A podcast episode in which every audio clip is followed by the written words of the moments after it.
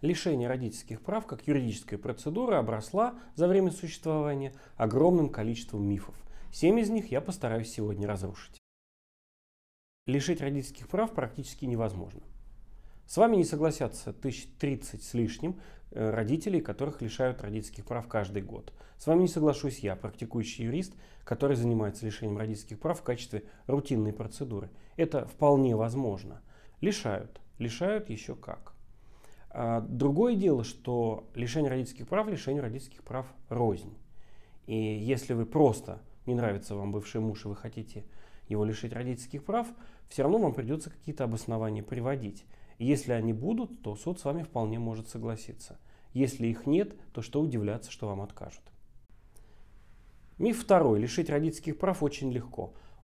О сколько об этот миф разбилось женского прежде всего счастья.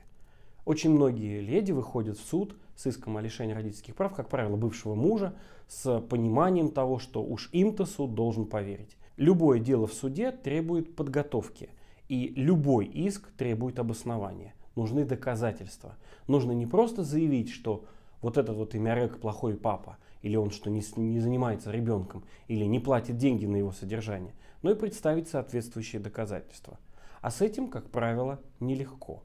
Тем не менее, Возвращаясь к первому мифу, лишение родительских прав вполне возможная процедура при нормальной оценке и нормальных доказательствах. Но этим, конечно же, нужно заниматься. Когда лишение родительских прав производится в отношении ребенка, находящегося под опекой, это тоже не рутинная процедура. Само по себе нахождение ребенка под опекой, а родители где-то далеко, не означает, что этих родителей можно легко лишить родительских прав.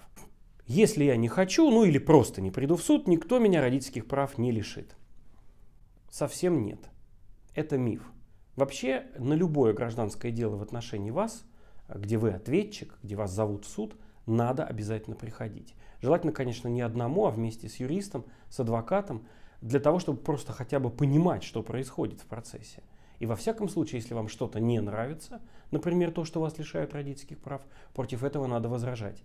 И возражать, как и все в гражданском суде, аргументированно – то есть приносить доказательства того, что вы ребенком занимаетесь, что вы на ребенка деньги тратите и так далее и тому подобное, в зависимости от тех оснований, по которым э, идет лишение родительских прав. Но во всяком случае, пущенная ситуация на самотек рано или поздно заканчивается большой бедой. Меня лишили родительских прав, и я перестаю платить алименты. Это никак не связанные события.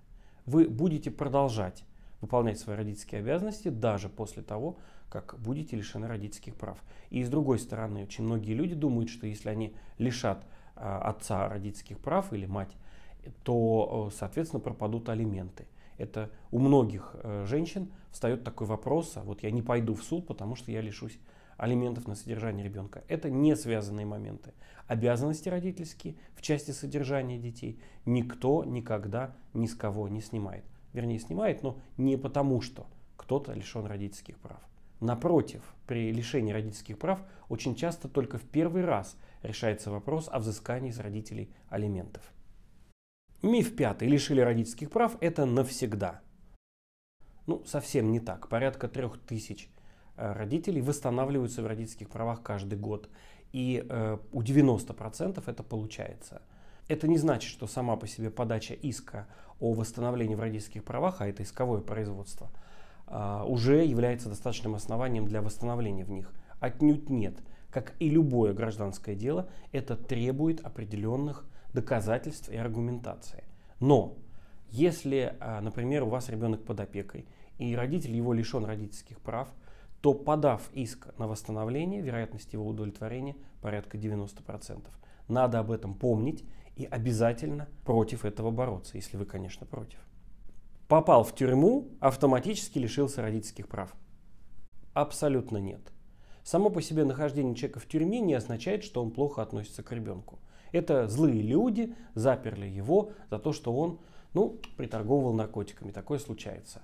Но тем не менее, к ребенку, как это ни парадоксально, такой родитель может относиться вполне хорошо. И оснований для лишения родительских прав суд может не усмотреть. Другое дело, если до того, как э, человека взяли под стражу, он уже определенным образом себя проявил как родитель, а скорее всего не проявил, то можно ставить вопрос о лишении родительских прав по тем обстоятельствам, которые возникли до того, как человек был помещен в тюрьму. Если такие обстоятельства имеются, то получить решение о лишении родительских прав вполне возможно. Само по себе заключение отца или матери ребенка под стражу не является основанием для лишения родительских прав. Исключение, если попал он туда за решетку из-за того, что совершил преступление насильственное против членов своей семьи, супруги, ребенка. Тогда суд может рассмотреть это само по себе как основание для лишения родительских прав. Ну и седьмой миф. Пока родитель не лишен родительских прав, никакие выплаты от государства ребенку не положены. Это касается, конечно же, тех детей, которые находятся под опекой. Например, в Московской области чиновники, включая губернатора, считают, что если родители ребенка, находящегося под опекой, не лишены родительских прав, никаких выплат от государства он получать не должен. Это неправильно. На самом деле к вопросу лишения родительских прав вопрос выплат на содержание подопечному ребенку не имеет никакого отношения. Сам факт нахождения ребенка под опекой не по заявлению родителей, а потому что родители исчезли или каким-то образом не занимаются ребенком, в том числе лишены родительских прав, в том числе, но не только по этим основаниям. Вот сам факт нахождения ребенка под опекой уже означает, что ему от государства положены ежемесячные выплаты на его содержание. Поэтому требуйте, чтобы вашему ребенку, находящемуся под опекой, выплаты назначили с самого первого дня, как он находится под опекой. По крайней мере, это обязательство государства. Полностью обеспечивать этого ребенка за счет общества, за наш с вами счет. А лишение родительских прав – это отдельный, большой, иногда сложный, а иногда и вообще невозможный вопрос. Ну что, это было 7 мифов о лишении родительских прав. Меня зовут адвокат Жаров, и в следующий раз я развею какие-то другие 7 мифов.